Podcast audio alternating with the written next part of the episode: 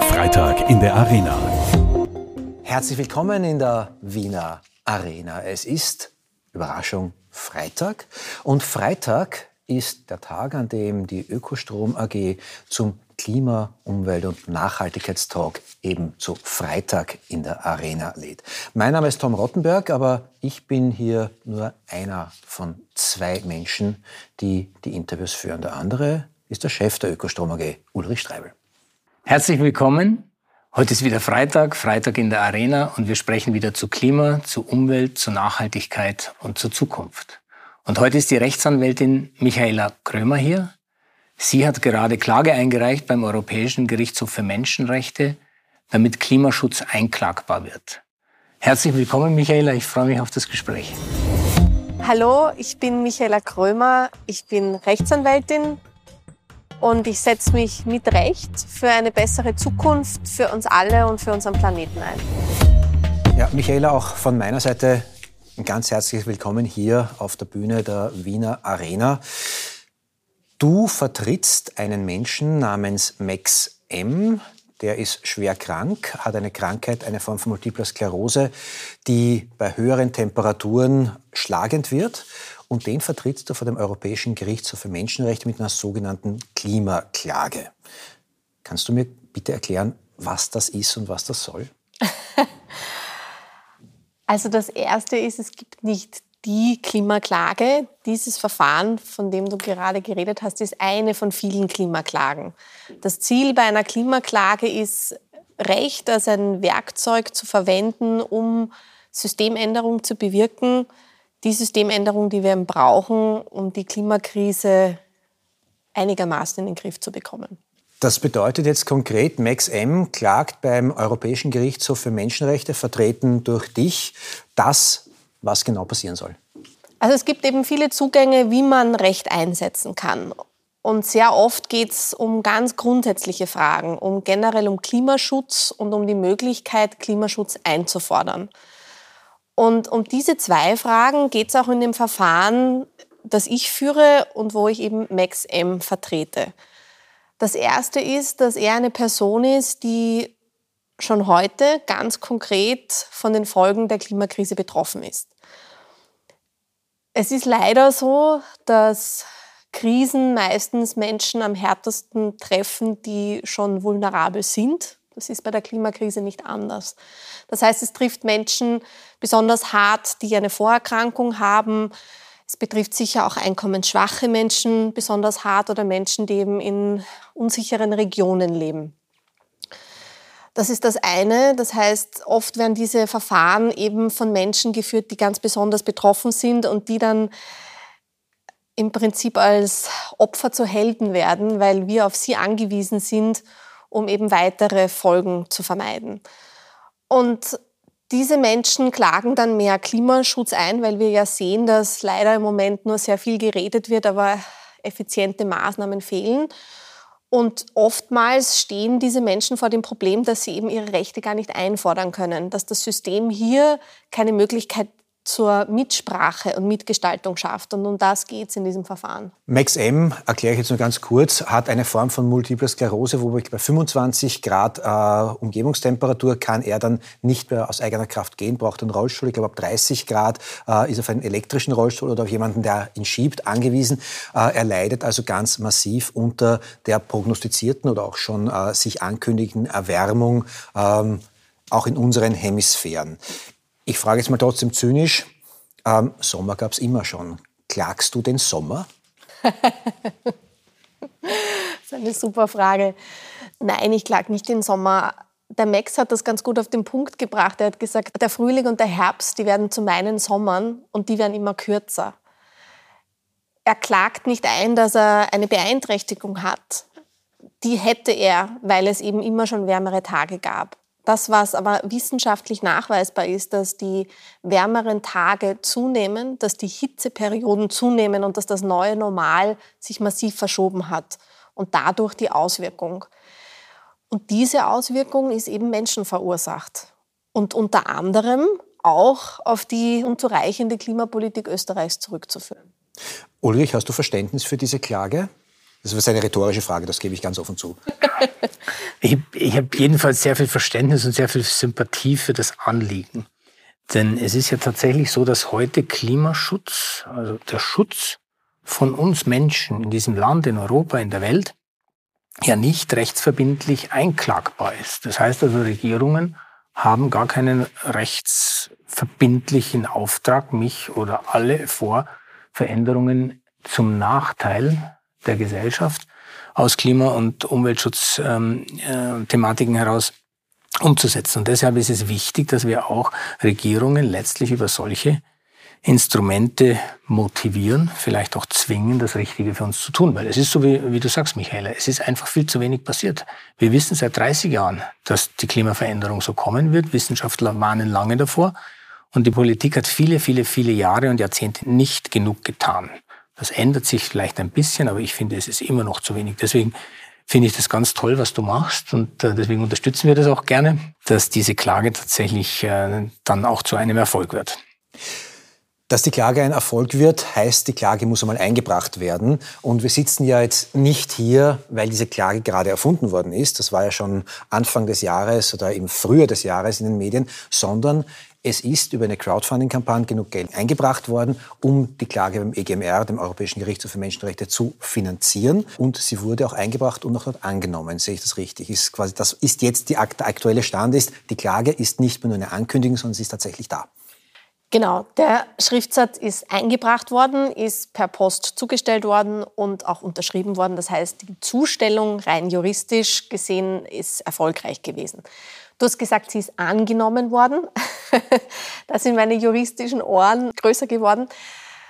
Das wird sich jetzt entscheiden. Also es wird sich jetzt im ersten Schritt entscheiden, ob der Gerichtshof sich für dieses Verfahren zuständig erklärt und eben meint, dass er sich das genauer anschauen soll. Das ist immer der erste Schritt bei jedem Verfahren. Man prüft einmal, ist da was dran und fällt das überhaupt in meinen Aufgabenbereich.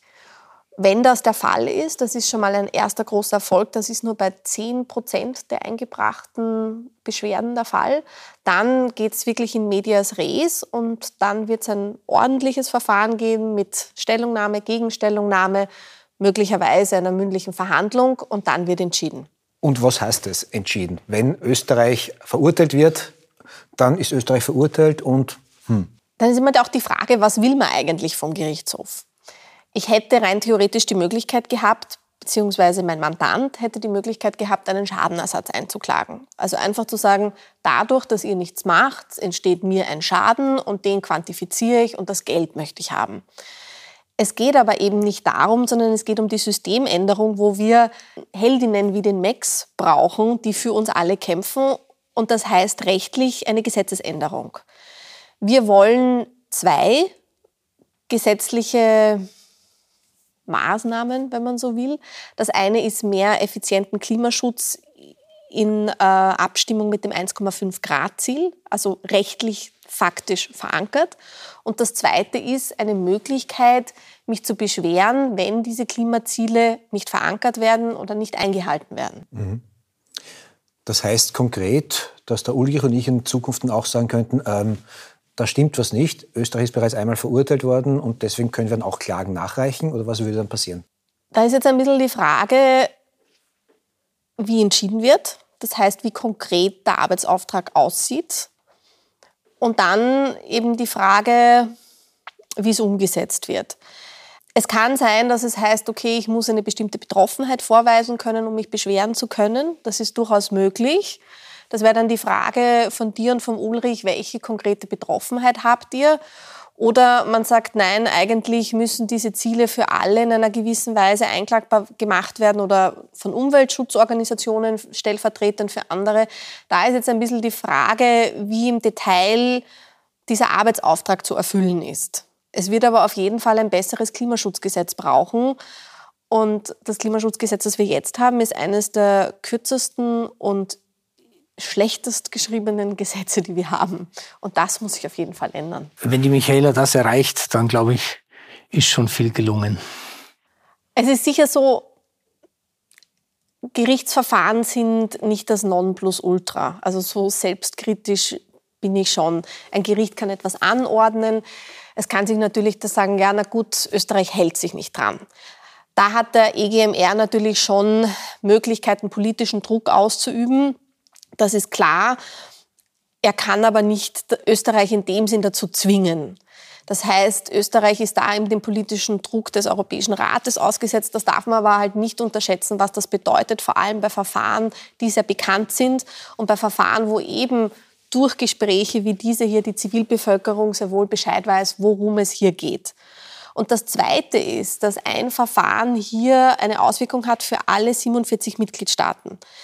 Das heißt, wenn jetzt eine Entscheidung fällt, Artikel 2, Artikel 8 EMAK, Artikel 13 bedeuten mehr Klimaschutz, bedeuten Beschwerderechte, dann kann auch jemand in Polen oder in Spanien vor ein nationales Gericht ziehen und auf Basis dieses Urteils sagen, diese Europäische Menschenrechtskonvention ist in den und den Punkten so zu verstehen und deswegen fordere ich auch das von dir, lieber Staat, das ist halt dann ein anderer Staat, ein. Das heißt, das hat auch noch einen viel größeren Dominoeffekt als nur Österreich. Ich verstehe es jetzt immer noch äh, als Berufspessimist, äh, als ein schönes Symbol. Da ist dann Österreich verurteilt, äh, dass es nicht genug für den Klimaschutz tut und wird weiterhin das, wie du es gesagt hast, schlechtest formulierte Gesetz von vielen haben äh, und wird nichts tun, weil irgendwie, okay, ist halt so. Sind wir halt verurteilt. Äh, und vor allem, auch wenn Österreich was tut, wir sind ein kleiner Staat im großen Europa. Was ändert es? Ja, ich glaube, Zynismus ist immer die einfachste Antwort auf ein großes Problem.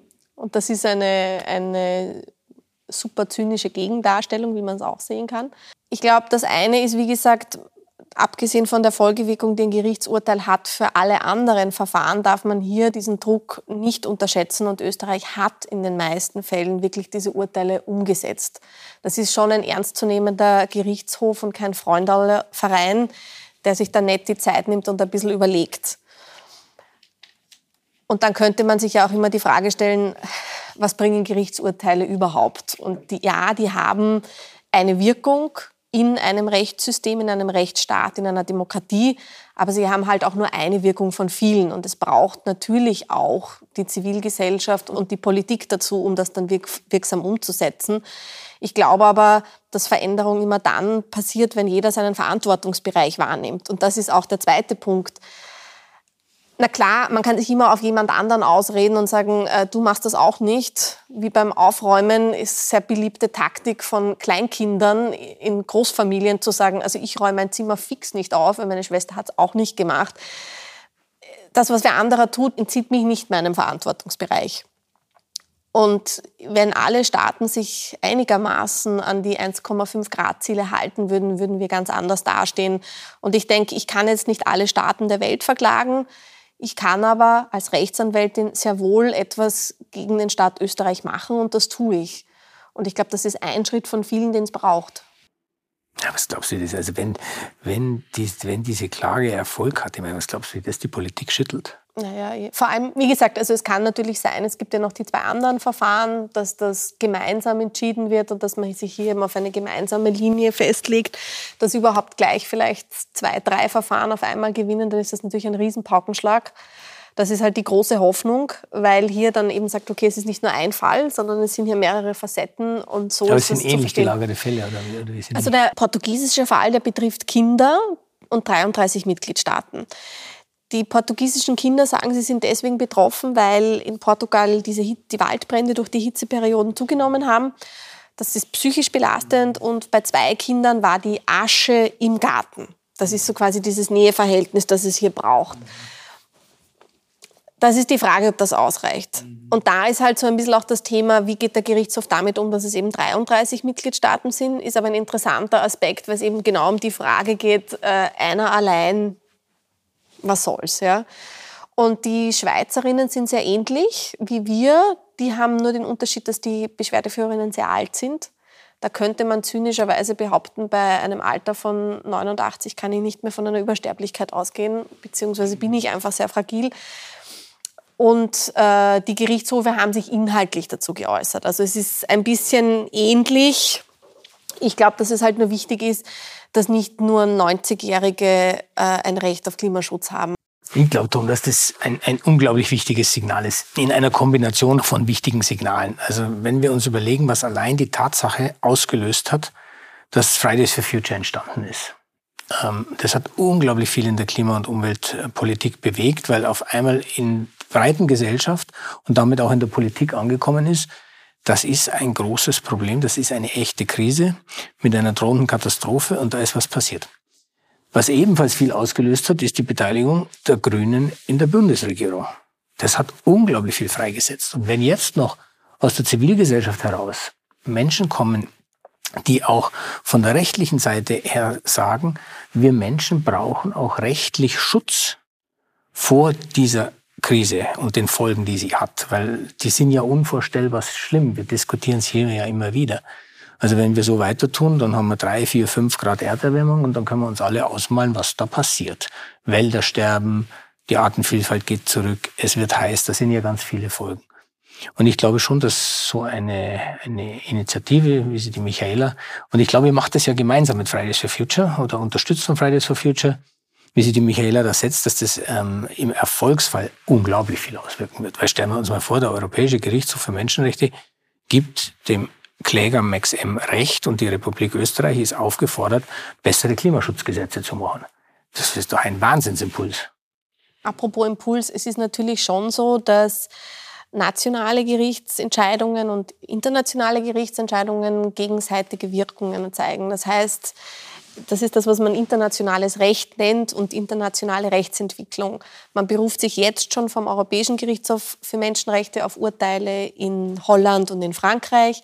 Würde der Europäische Gerichtshof für Menschenrechte jetzt Entscheidungen treffen, kann ich mich auch auf diese Interpretationen berufen bei anderen Gerichtshöfen. Also das ist hier ja ein gesamtes System, das national immer weiter raufwächst und einfach untereinander auch Auswirkungen zeigt und deswegen so wichtig ist, weil das Rechtssystem sind die Spielregeln, wie wir unser Leben und unsere Gesellschaft gestalten. Gerichte sind die Orte, wo diese Spielregeln nochmal definiert werden, auch wenn man nicht ganz klar ist, wer wo wie zu spielen hat.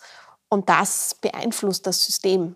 Aber es kann natürlich nicht alleine das gesamte System ändern. Also daher finde ich diese kritischen Fragen sehr gut, um das einordnen zu können, zu sagen, ja, das hat eine große Bedeutung wie eben auch die Fridays eine große Bedeutung haben und wie wir eben sehr viel verschiedene Aspekte bedienen müssen, um eben eine Systemänderung hinzubekommen. Wir haben ja hier nicht ein ganz kleines, konkretes Problem, das mit einem Schlag zu lösen ist.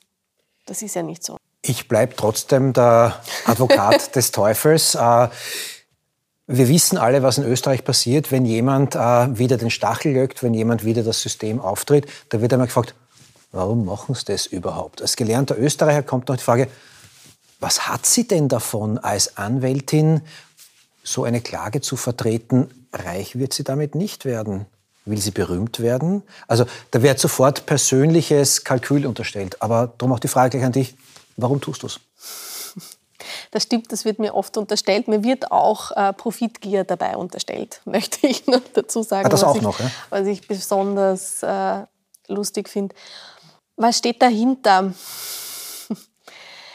Im Prinzip ist es, glaube ich, eine Lebenseinstellung, eine Charaktersache, dass es mich treibt, mein Leben und meinen Beruf großen Fragen zu widmen und Verantwortung zu übernehmen, meinen Beitrag zu leisten, das Leben ein bisschen besser zu gestalten.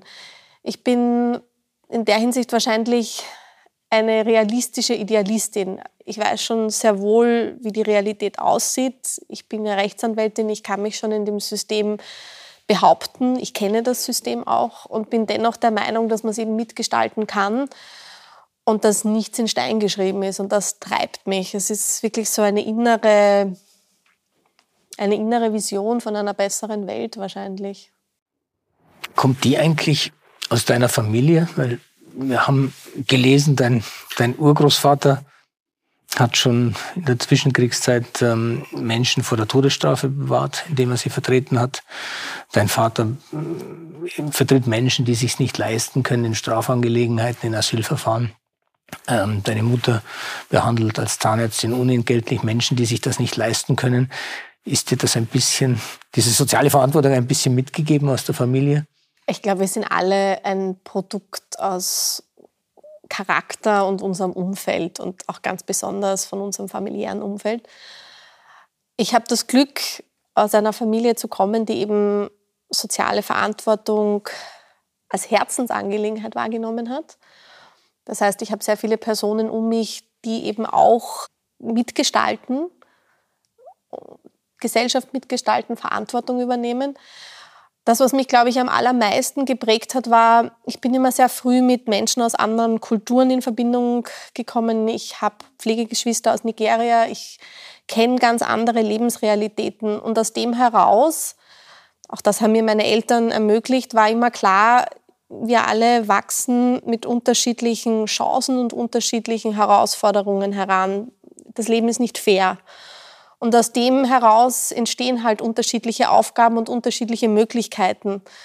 Und das war irgendwie so eine unausgesprochene Logik, dass wir halt in vielerlei Hinsicht privilegiert sind und eben die Möglichkeit haben, Lebensrealitäten von anderen Menschen positiv mitzugestalten, weil diese Menschen eben an ihre Kapazitäten geraten sind, allein deswegen, was ihnen das Leben aufbürdet.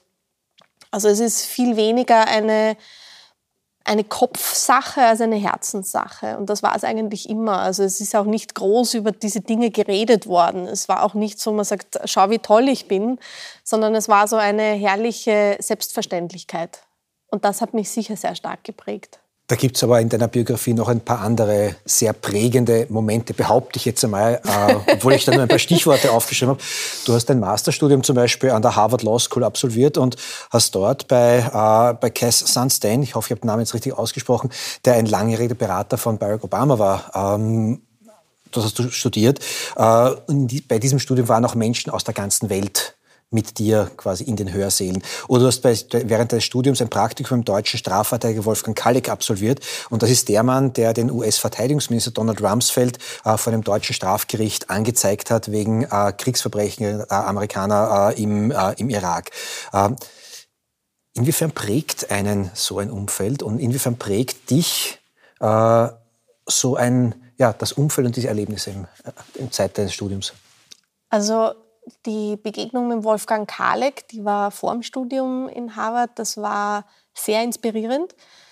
Deswegen, weil ich vorher zwar schon bei vielen NGOs weltweit gearbeitet habe, in Kinderheimen in der Ukraine und in Russland, aber eben noch nie bei einem Anwalt, der das Werkzeug Recht verwendet hat, um soziale Ungerechtigkeiten aufzugreifen. Und das war für mich wirklich sehr inspirierend. Er ist ein sehr großes Vorbild und das Erlebnis mit ihm, also das Praktikum und dann auch die jahrelange Zusammenarbeit und auch in Harvard waren für mich dann auch sehr bestätigend.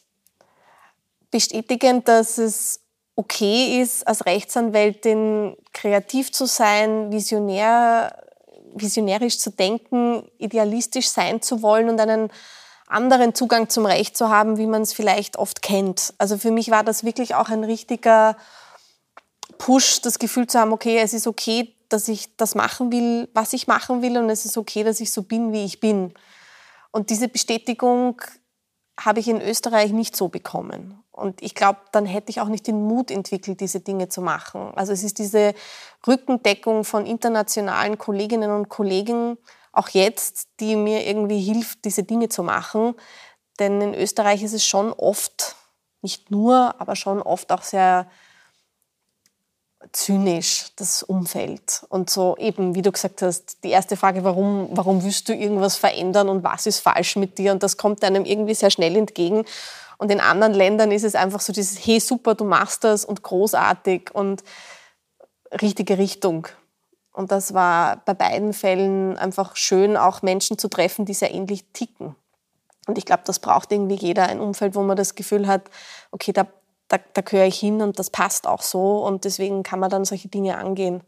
Ulrich, du hast vorher nur Sympathie für den Klagepunkt vor dem Europäischen Gerichtshof für Menschenrechte bekundet und hast du so höflich ein bisschen unterschlagen, dass irgendwie äh, die Ökostrom AG ja auch mitgeholfen hat, dass diese Klage realisierbar ist, oder?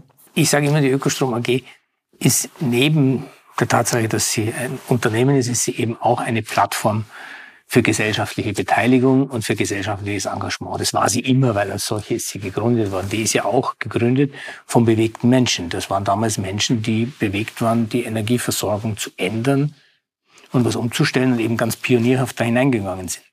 Und wir haben jetzt Situationen, wo wir wieder große, große Dinge ändern müssen, weil wir können ja so nicht weitermachen. Also die Systeme, die wir heute betreiben, die fossile Wirtschaft de facto, die kann so nicht weiter bestehen, weil wir würden uns ja selbst die Lebensgrundlagen entziehen. Und deswegen sehe ich es für unser Unternehmen und für mich als eine Verpflichtung, unternehmerische Verpflichtung, gesellschaftliche Verpflichtung, dass wir sowas auch unterstützen und das tun, tun wir gerne. Und wir sind da ja auch in einem Verbund mit Leuten, mit denen wir ohnehin gerne arbeiten. Ähm, wir hatten ja auch die Fridays for Future hier beispielsweise. Wir hatten verschiedene NGOs hier zum Gespräch. Ähm, und da gibt es so, ich glaube, so einen gemeinsamen Mindset. Und jetzt finde ich es eben so, so spannend, was die Michaela da macht, weil das finde ich schon ein ganz großes, ganz großes Rad, das die Michaela da dreht. Und deswegen sind wir super, super happy, wenn wir da ein bisschen im Hintergrund unterstützen können. Die Unterstützung der Ökostrom AG war im Rahmen der Crowdfunding-Kampagne, die notwendig war, um diesen Lawsuit überhaupt äh, möglich zu machen. Ähm Aber ich, ich, ich kann bestätigen, dass ähm, wir haben ein bisschen ähm, ähm, mitgezahlt, aber ähm, wenn man der Michaela Gier unterstellt, also damit könnte sie Gier nicht befriedigen. aber genau auf diesen Punkt wollte ich jetzt kommen. Ähm, einerseits äh, unterstellt man die Gier. Andererseits äh, wird erwartet, dass man alles, was gut für die Welt ist, als Anwältin, als äh, NGO, äh, als wer auch immer, äh, pro bono, also ohne äh, Entlohnung macht. Ist das auch etwas Österreichisches, mit dem du immer wieder konfrontiert wirst? Ob es was Österreichisches oder ausschließlich Österreichisches ist, das weiß ich nicht. Glaube ich fast nicht. Und ich glaube, ja, das ist ein großes Problem. Also was ist Arbeit wert und welche Arbeit ist was wert? Und diese Thematik haben wir quer durch die Gesellschaft. Also was ist der Wert von Pflegeberufen? Was ist der Wert von Kinderpädagoginnen? Was ist der Wert der Arbeit? Und im Moment ist es halt so, dass die, die am meisten bezahlt bekommen, die die sind, wo es halt dann doch eigentlich in die eigene Tasche geht und auf Kosten und Ausbeutung von anderen Menschen oder von der Umwelt. Und das halte ich für ein großes Problem. Und das ist halt spannend, das geht halt einher. Also solche Verfahren zu machen oder etwas anderes zu machen, geht ja dann immer einher mit der Frage, welche Arbeit ist wie viel wert. Und diese Frage kommt immer in, im Zusammenhang mit der, mit der Klimaklage. Am Anfang war ich ehrlich auch ein bisschen vom Kopf gestoßen, vielleicht ein bisschen verärgert und mittlerweile denke ich mir, super, ist eine Möglichkeit, auch das noch zu thematisieren. Was ist die Arbeit wert? Soll die Arbeit besteuert werden? Sollte nicht was anderes mehr besteuert werden? Wie wollen wir das überhaupt machen in Zukunft? Grundeinkommen, alle diese Fragen und es hängt ja irgendwie immer alles mit allem zusammen und ich finde, das sieht man da an dem Beispiel ganz schön. Du bist in Sachen Klima und Recht, sage jetzt mal, Wiederholungstäterin. Du hast ja 2019 äh, eine Klage von Greenpeace, glaube ich, begleitet, äh, wo es um äh, klimaschädliche, äh, äh, klimaschädliche Steuerausnahmen gegangen ist. Ähm, das hat ja nicht ganz so funktioniert, oder? also das war Teil des großen Plans.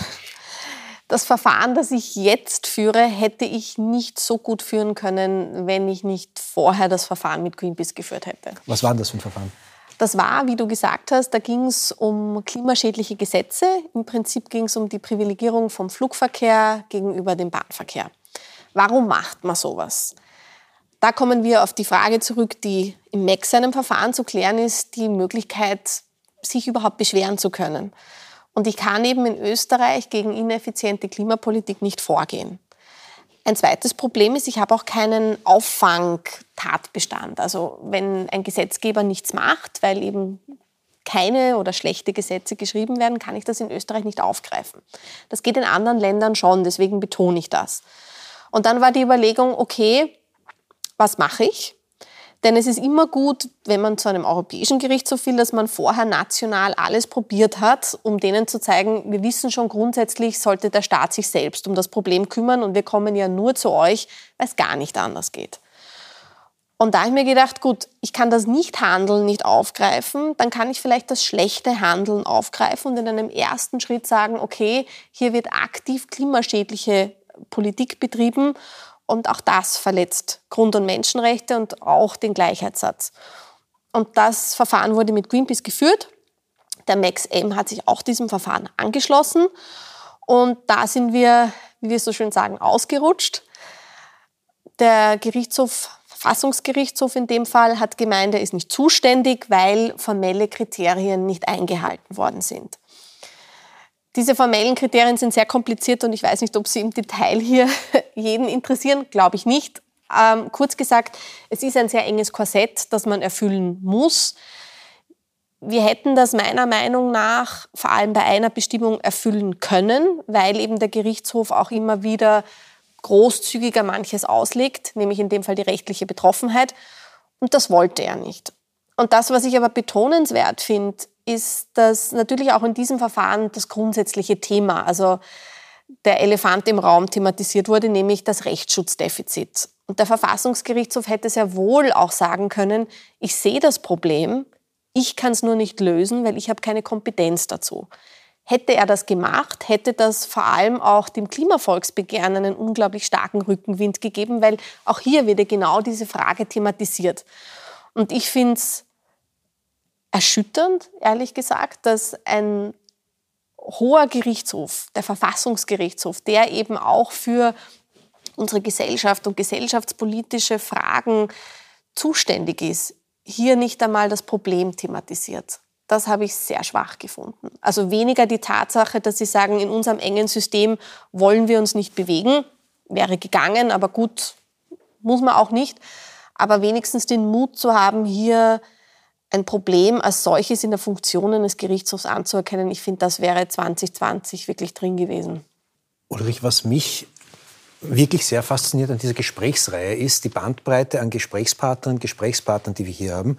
Wir haben von jungen Aktivisten, Aktivisten der Fridays for Future, die eben mit Transparenten und voller Inbrunst und einem legitimen Zorn auf die Straße gehen, äh, bis zu einer Juristin, die vom Verfassungsgerichtshof und vom Europäischen Gerichtshof für Menschenrechte versucht, Klimaschutz zu betreiben hier.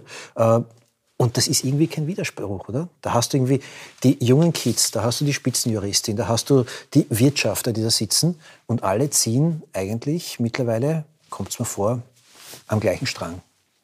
Es gibt inzwischen tatsächlich sehr viele Menschen, die das gleiche Ziel im Auge haben, nämlich ähm, die Welt als die Erde als eine lebenswerte Welt zu erhalten.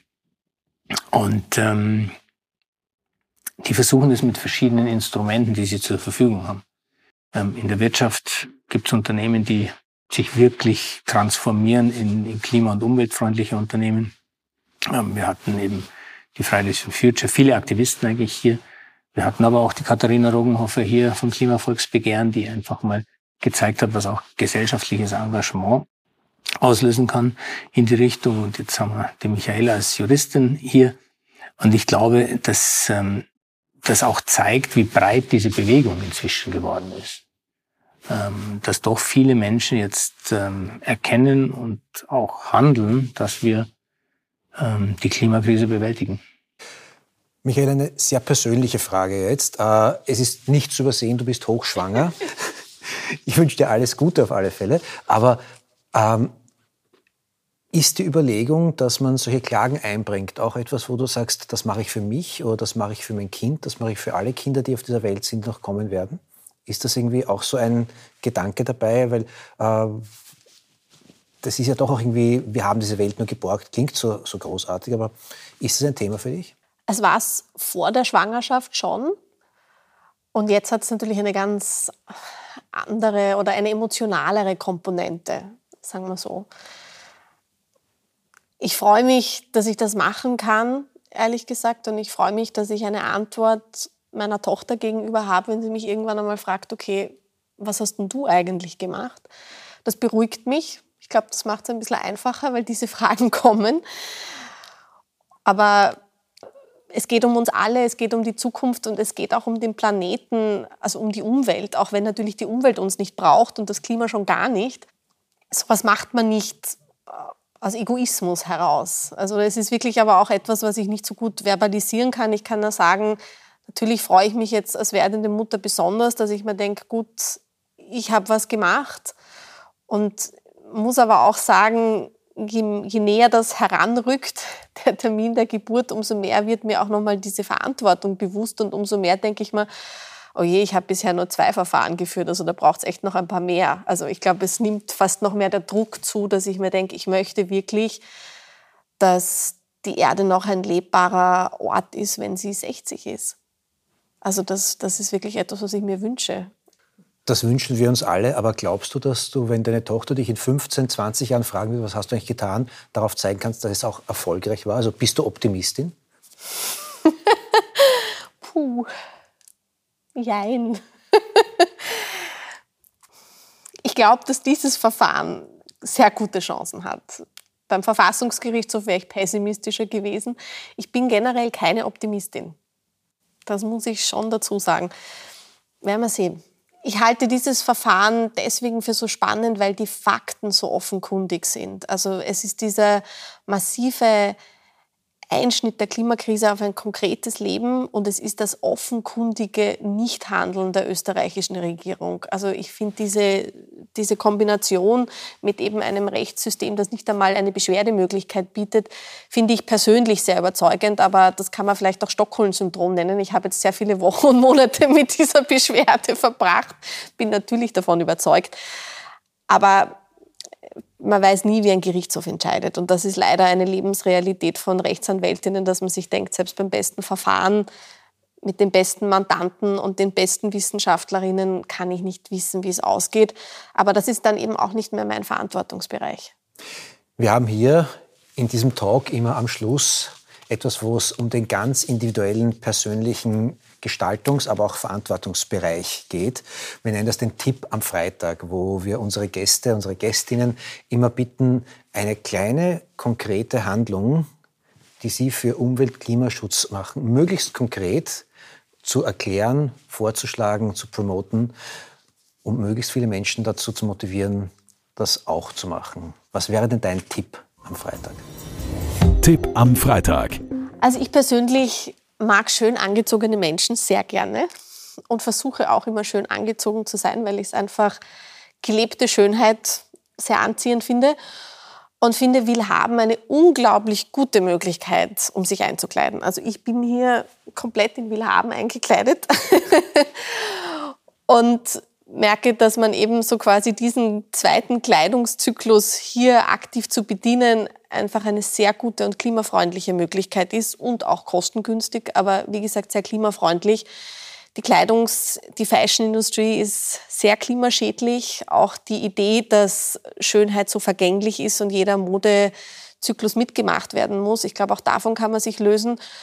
Und wenn man dann eben sich einer anderen Plattform bedient, ist das, glaube ich, eine sehr gute und sehr praktische Möglichkeit, hier nachhaltiger sich anzuziehen und sich trotzdem gut zu fühlen. Dann sage ich für diesen Tipp vielen herzlichen Dank, aber vor allem danke für dein Engagement und komme wie immer mit der letzten Frage zum Ulrich. Ich glaube, einen Modetipp hatten wir hier noch nie als den Tipp am Freitag. Das ist jetzt nicht meine Frage an dich, Ulrich, sondern äh, die Frage ist immer gleich, die letzte. Und zwar, was nimmst du denn aus diesem Gespräch heute mit? Du merkst ja wahrscheinlich schon, weil wir haben ja viele dieser, dieser Gesprächssituationen schon gehabt, dass ich, dass ich sehr äh, mit Demut auf das schaue. Weil, wenn, wenn Menschen mit, mit so einer Motivation so etwas aufnehmen und einfach sagen, ich will gestalten und ich nehme dieses Instrument recht, um zu gestalten. Also das, was ich heute gehört und gelernt habe, da geht es ja nicht nur darum, jetzt einen konkreten Fall abzuarbeiten, sondern da geht es ja um einen Gestaltungsanspruch. Und wenn Menschen so einen Gestaltungsanspruch haben und den dann noch in so einer Dimension, also wir reden da ja über den Europäischen Gerichtshof für Menschenrechte, das ist ja schon ein großer Gerichtshof dieser Welt. So etwas anpacken und dann noch mit so viel Sympathie erzählen können, dann lässt mich das mit einer gewissen Demut, aber auch mit einer Freude zurück, dass, dass Menschen wie du zu uns ähm, in so einen Talk kommen und das mit uns teilen. Das ist einfach schön. Dankeschön. Danke. Ich kann mich allem, was der Ulrich sagt, hier nur anschließen. Entschuldige mich nochmal für meinen Zynismus in den Fragen, aber der ist äh, beruflich verschuldet und wünsche dir erstens für die Klage, aber allererstens für deine Tochter alles, alles Gute bedanke mich auch bei dir, Ulrich, dass du mit mir hier gesessen, gestaunt, gelobt, gefragt hast und bedanke mich natürlich auch bei euch, dass ihr wieder einmal bei Freitag in der Arena mit dabei wart. Schaut wieder rein, hört wieder rein und wenn ihr Ideen habt, wen ihr hier hören oder sehen wollt oder Fragen habt, die ihr gestellt hören wollt, dann schreibt uns einfach. Auf den Plattformen der Ökostrom AG findet ihr jede Menge Kontaktadressen. Ich sage danke fürs Dabeisein. Bis zum nächsten Mal. Ciao und Baba.